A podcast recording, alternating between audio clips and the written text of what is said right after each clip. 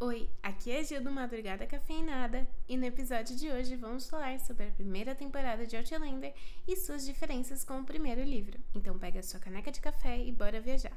Tudo bem que hoje eu tô com um canecão de vinho aqui, mas o importante é ser feliz, não é mesmo? Eu acredito que a primeira temporada de Outlander seja queridinha de muitos, inclusive para mim. O começo dessa viagem é indescritível de bom. O mistério do novo e o anseio de abandonar a sua vida para viver uma nova vida uma paixão de primeiro olhar, porque no fundo todo mundo sabe que o James se apaixonou primeiro. Eu realmente preciso ressaltar a atuação impecável de todo o elenco, principalmente do Sam e da Catriona. Eles fazem jus aos seus personagens, incluindo a associação da imagem deles. Os traços do Jamie, por exemplo, são idênticos do Sam. A junção dos artistas com seus personagens foi uma escolha divina. Além do elenco impecável, a fotografia de toda a série não perde nenhum ponto uma das fotografias mais trabalhadas e estruturadas na minha visão. O naturalismo místico da Escócia é a cereja do bolo. A cada cena, uma surpresa combinando com a colorimetria da saga. Inclusive, o primeiro capítulo de Outlander, além de viciante, porque eu já perdi a conta de quantas vezes eu revi, tem um grande peso na escolha das cores, podendo ver o uso de tons azuis, laranjas e pastéis para trabalhar o ar místico e antigo, principalmente porque, quando é apresentado o Frank e a Claire de 1945, a imagem que é mostrada não parece tão nítida, parece antiga, granulada, sendo que é o presente. E quando Claire vai para o passado, 1743, a imagem se torna nítida e vívida, com tons de verde e vermelho forte, trazendo um conforto para assistir. E lógico, a trilha sonora, a abertura, que é uma marca. Quem nunca ficou cantando Skyboat depois de assistir Outlander? Impossível não ficar com a abertura na cabeça. Além disso, uns 80% das emoções que sentimos vendo as cenas que vêm com um baita instrumental por trás. É impossível não se apaixonar. É tão bem orquestrado que te faz sentir lá. Seus batimentos entram em conexão com a cena, com os instrumentos. Eu sou um pouco suspeita para falar porque música é minha segunda paixão. A primeira continua sendo Outlander. Também temos o foco narrativo, que por boa parte está com a Claire. Sempre vemos a história do seu olhar, trazendo uma aproximação com ela, mais do que com os outros personagens. No episódio 9, A Conta, vemos o foco narrativo com Jamie. Ele apresenta sua persona, mostrando que ele é diferente dos outros homens, e realmente é, com uma criação diferente, com destinos complicados, mas afirmando que todas as escolhas formam sua vida. Muito culto, né? a primeira temporada anda casada com o primeiro livro. São poucos momentos que não seguem o fio mísero dos detalhes imperceptíveis. Por exemplo, quando a Claire atravessa as pedras na série, é apresentado por um som forte, um zumbido que quase vira um grito. Já no livro, há um zumbido, mas as pedras gritam. Ouvia-se som de batalhas, cavalos feridos e homens morrendo. O primeiro encontro do nosso casal é idêntico ao livro, e naquele momento, em menos de 5 minutos de tela e apresentação, eles entregaram mais química do que o Frank e a Claire em meia hora de episódio. Inclusive no livro, eu achei a relação deles um pouco superficial, óbvio. Tinha um vínculo, um casamento que estava morno, mas os diálogos pareciam bem rasos. Diferente de quando vemos os diálogos da Claire e do Jamie, mesmo quando eles ainda não eram um casal, parecia mais, mais construído. Agora, em 1743, temos um cenário completamente novo. Estamos na Escócia do século XVII. Para Claire, não passava de histórias lidas em livros ou comentários que ela ouvia do Frank por conta da sua formação em história. Mas agora ela estava lá, fazendo parte dessa história que estava sendo eternizada através dos séculos. A Escócia de 1743 vive um burbulho religioso, com conspirações e lutas políticas, além da resistência pela dominação da coroa britânica após o Ato de União de 1707, que unificou a Inglaterra e a Escócia, o que não era de agrado de boa parte do povo escocês devido sua predominância católica.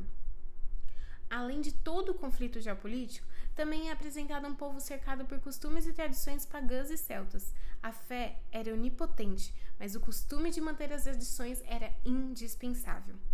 Agora, partindo para falar das maiores diferenças entre o livro e a série, começando no primeiro episódio, óbvio.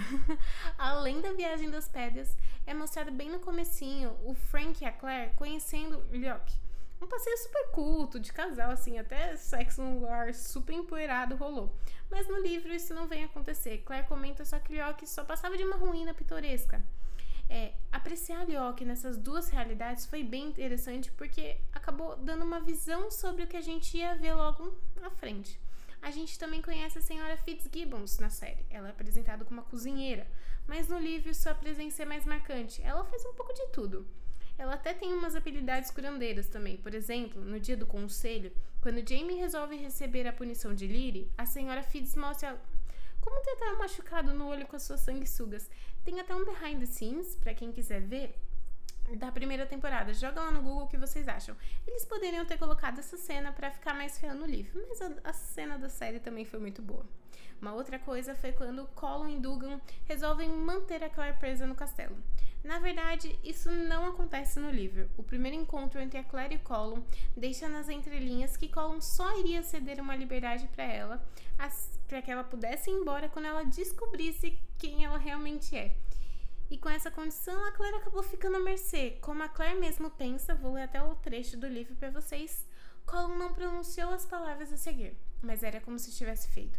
Elas ficaram pairando no ar às minhas costas tão claramente como se tivessem sido ditas, enquanto me afastava até eu descobrir quem você realmente é. Mas mesmo com toda a desconfiança, Colin acaba reconhecendo que, mesmo sendo inglesa, ela era uma ótima curandeira. Ele deu o direito de assumir o lugar de curandeira do castelo, que antes era de David Beaton. Um trecho que infelizmente não aconteceu foi o do exorcismo com o Padre Brain e o neto da senhora Fitzgibbs.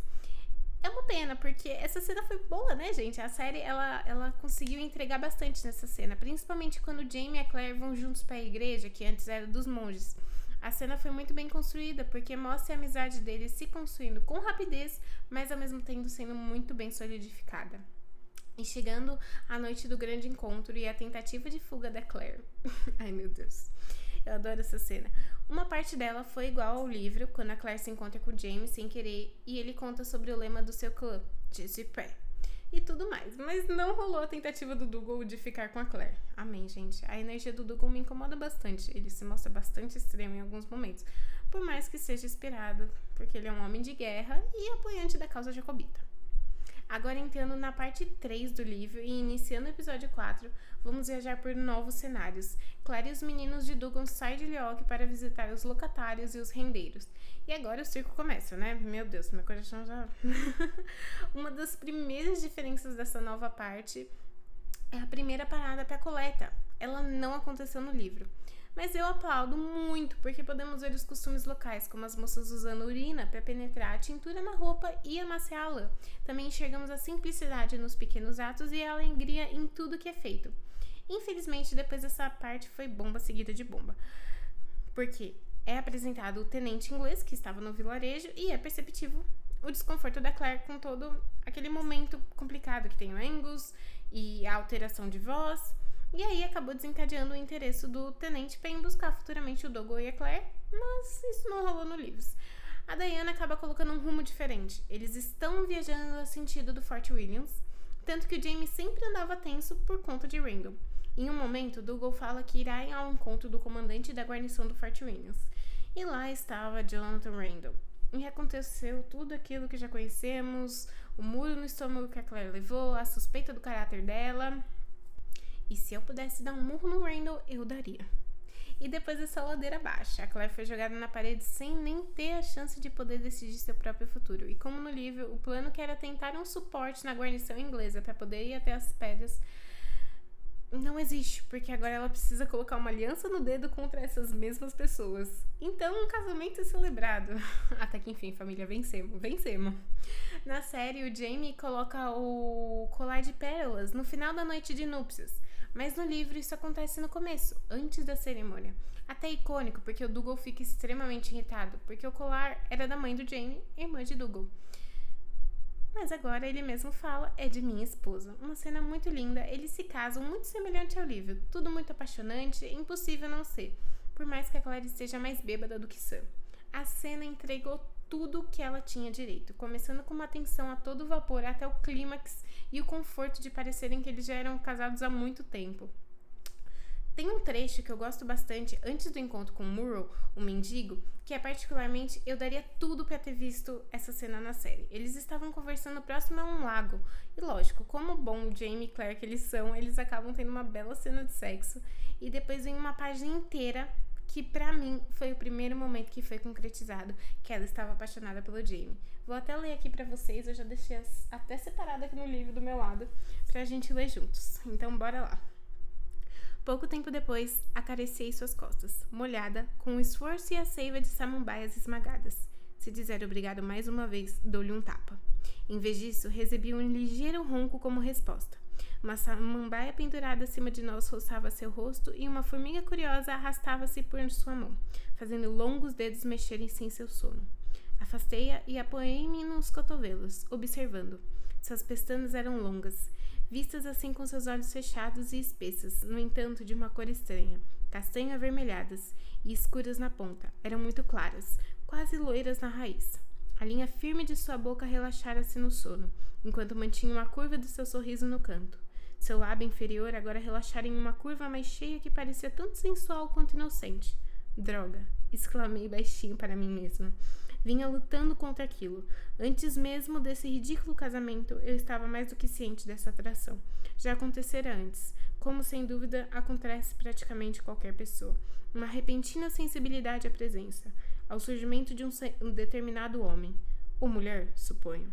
A necessidade de segui-lo com os olhos, de provocar pequenos encontros casuais, de vê-lo enquanto ele prosseguia com seu trabalho, uma sensibilidade refinada aos pequenos detalhes do seu corpo sob o tecido da sua camisa, os ossos protuberantes do seu pulso, o lugar macio sob seu maxilar, onde os primeiros pelos da sua barba começaram a nascer.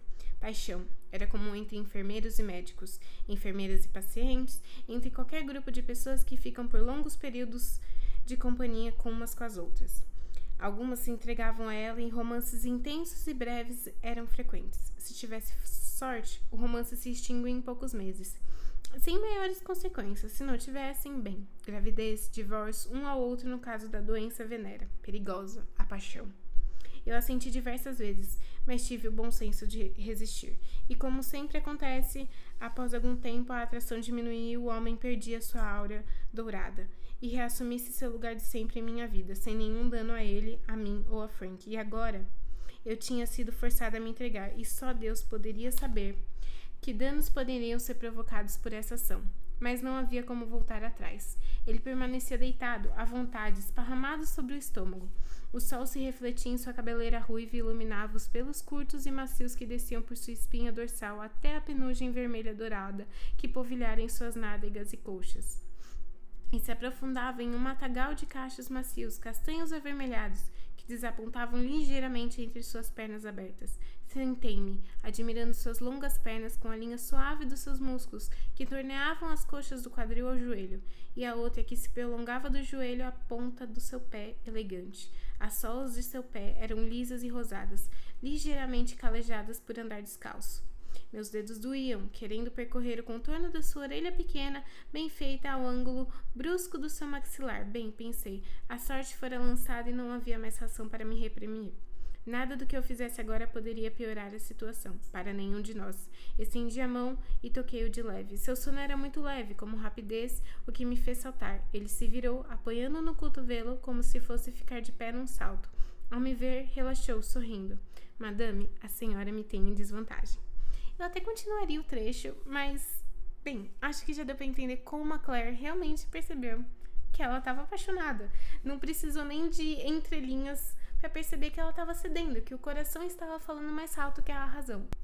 E claro, não tem como deixar de falar do momento que o Jamie chama Claire de minha morena. Não vou falar em gaélico, mas no livro não foi apresentada na noite de núpcias, como na série, e sim mais pra frente, quando eles estavam conversando sobre a família do Jamie e sobre a Jenny, sua irmã. Então ele comenta que ela, ele iria proteger ela a todo custo, até a última gota de sangue dele, e complementa sua fala com o significado de minha morena para ele, que é os seus lindos cabelos como a água em um riacho, quando se encrespa sob as rochas.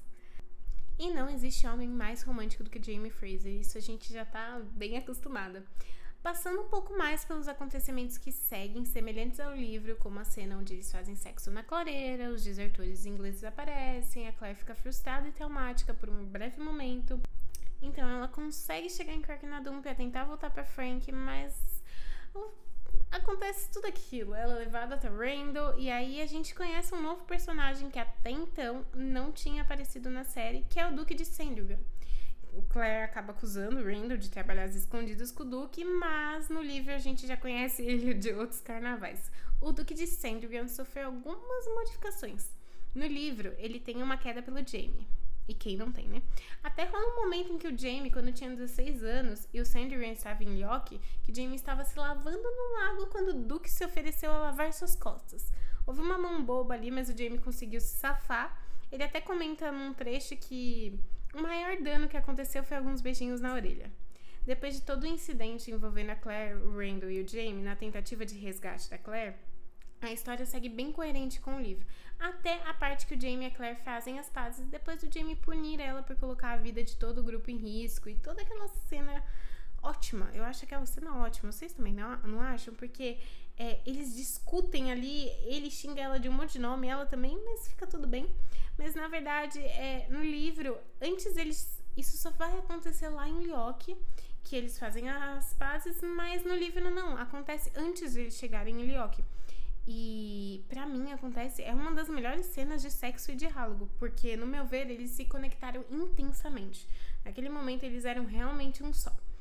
No livro, isso aconteceu em duas partes diferentes. Primeiro, o Jamie conta para Claire quando ele tinha sido apanhado do seu pai e também quando levou 15 chicoteadas em uma reunião do conselho.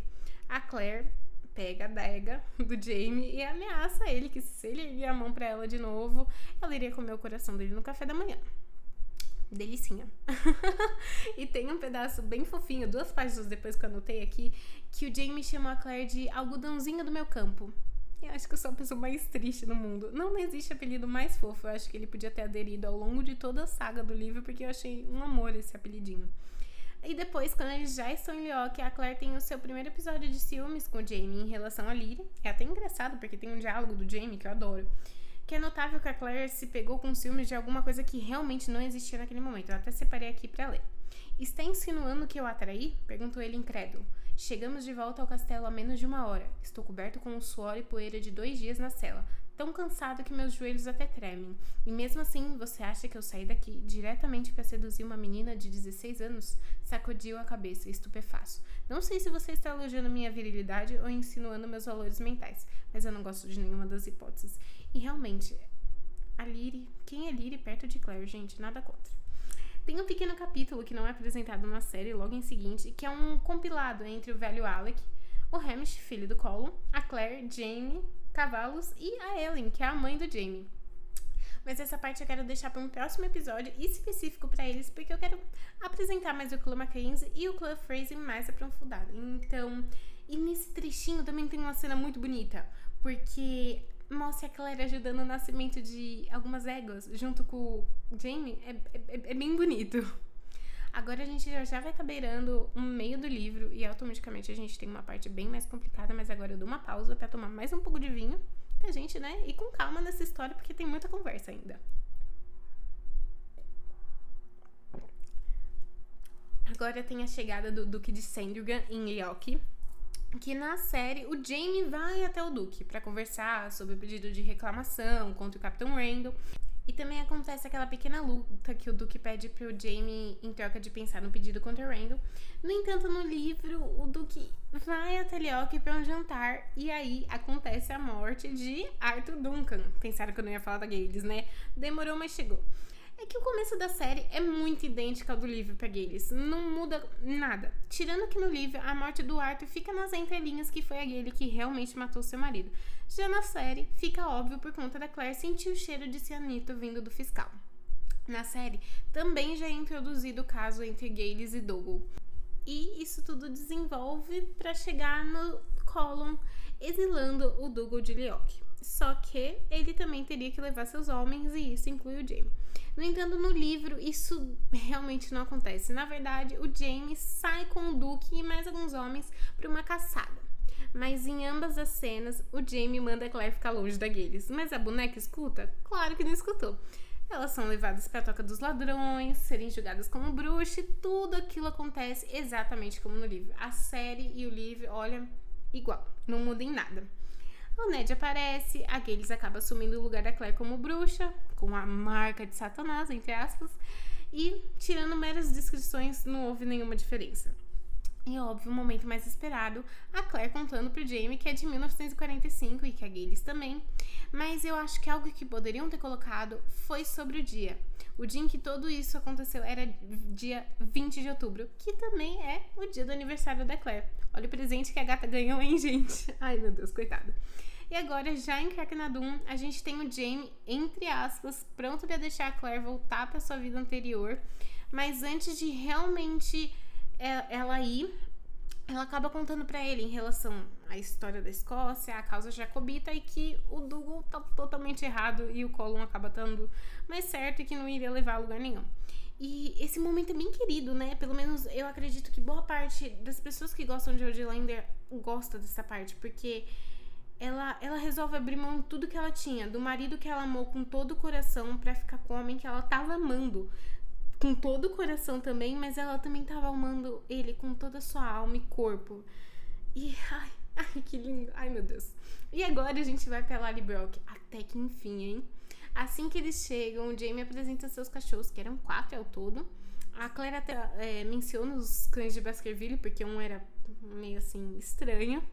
Eles entram na sua casa, que tava mais pra casa da Jenny, né? E aquela cena típica dos Phrases. Opa, abriu a temporada de qual irmão é mais teimoso? Pode fazer suas apostas, eu aposto nos dois, porque os dois são teimosos. A briga entre o Jamie e a Jenny, quando o Jamie viu o pequeno Jamie, foi bem, bem tensa.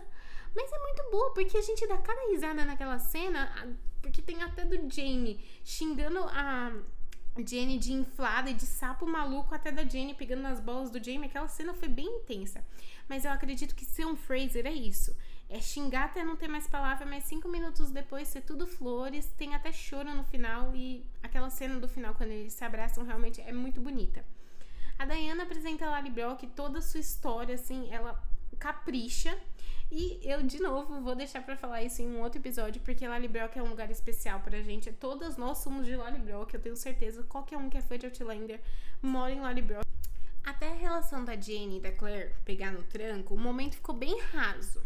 Mas depois tudo acabou ficando tão bem vinculado e que, apesar da família estar separada há um bom tempo, eles não precisaram de alguns dias para ter uma relação tão confortante e tão familiar. Agora a gente dá um pulo em todo esse momento caseiro que o Jamie e a Claire tiveram em Lallybrook, o nascimento da Margaret, a Meg. E a gente chega no dia da patrulha e é o dia da desgraça, né? Que o Ian volta machucado e sem o Jamie. E como na série, Claire e Jenny saem juntas para procurar o Jamie. O Murta encontra elas no caminho, a Jenny acaba voltando para casa e os dois seguem na sua jornada para achar o Jamie, parando de ponto em ponto, fazendo aquele mini teatrinho e a Claire atendendo algumas pessoas para deixar o nome dela perdido ali para ver se o Jamie encontrava ela. Mas o final da série e do livro seguem sem grandes diferenças até esse momento. Mas o desfecho final cria um caminho totalmente diferente. Assim que eles conseguem retirar o Jamie da prisão, eles ficam a princípio na mansão do Hector, que ajudou na fuga do Jamie e que ele também conhecia a mãe do Jamie. Lá ele recebe seus primeiros cuidados, como também retira a marca feita por Blackjack Randall na costela. Esse momento a relação do Jamie e da Claire pareciam muito bem. Se é que podemos dizer, eles se comunicavam e conversavam assim. Eles conversavam muito bem, era uma conversa sincera. E naquele momento a relação deles não tinha sido abalada nem um pouco. Com a pequena melhora do Jamie e a impossibilidade de eles ficarem na Escócia, eles conseguem fugir para a França e vão para o mosteiro. O Jamie morre de medo de navio, um homão daquele tamanho, morrendo de medo, mas eles chegam lá e tudo tava tudo bem, né? Tudo que tava pelo menos morno acabou virando gelo. Acredito que todas as emoções do Jamie acalmaram e aos poucos ele foi digerindo tudo o que aconteceu e ele tem uma personalidade forte, isso é inevitável. Um traço de teimosia e certeza sobre suas decisões são muito presentes. Ele acabou cortando tudo com a Claire, de forma que assim, ele afastou completamente aquele sentimento de nojo pelo seu próprio corpo. Eu acredito que ele pensava muito na Claire, sua mulher. Ele tinha uma imagem sagrada. E aquela imagem dele, dela tocando o corpo dele parecia imperdoável, inaceitável. E nesse período de recuperação no mosteiro, eles ficam bem afastados. A Claire nunca abandonou deles, porque a relação deles E por mais conturbada que a relação deles estivesse naquele momento, ela jamais desistiria do Jamie, porque eles já eram um só há muito tempo. Desde o começo, não precisa da união de sangue ou de qualquer outra coisa para sabermos que a relação deles vai muito mais além do que podemos descrever. Então eles acabam numa briga gigantesca, muito bem, assim, enorme, mas eles se entendem, eles voltam para a sintonia deles, mesmo um pouco abalada e traumatizada por aquele momento. E agora, nas últimas páginas do livro, que, no meu ponto de vista, poderiam com certeza terem sido colocadas na série, que é o desfecho do livro. No meu ver, ele foi traçado com muita mais clareza e conectividade, porque quando a Claire decide ficar com o Jamie, ela brinca dizendo que o banho quente quase ganhou. E o Jamie resolve dar um presente para Claire, levando ela em uma caverna onde tinha água quente, eles se banham, fazem amor. É um dos trechos mais lindos, mais glorioso de todo o livro, porque o sexo deles é uma linguagem. Cada casal tem a sua linguagem. E essa é a deles. De todas as linguagens do amor que existem, eles podem ter todas. E olha que eles têm. Mas nada supera a relação carnal deles, porque é uma cura para eles. E o livro finaliza com a chegada da nossa barriguinha favorita, Claire grávida. E, meu Deus, acabamos? Respira fundo que tem mais quinta que vem. A gente terminou uma análise, não foi tão grande, eu pensei que ficaria até maior. A que eu fiz do review de Outlander do primeiro livro também beirou os 20 minutos. 26. Ficou grande. Eu, eu poderia ter falado de mais coisa, mas eu quis trazer os tópicos mais importantes que destacam a diferença entre a série e o livro. E esse mundão de Outlander é, é muito bom. E agora partimos para o livro 2. E caso você esteja ouvindo pelo Spotify, eu vou deixar uma votação aqui embaixo sobre o tema para o próximo episódio. Assim a gente pode construir essa viagem juntos. E não esqueçam de me seguir nas outras redes sociais.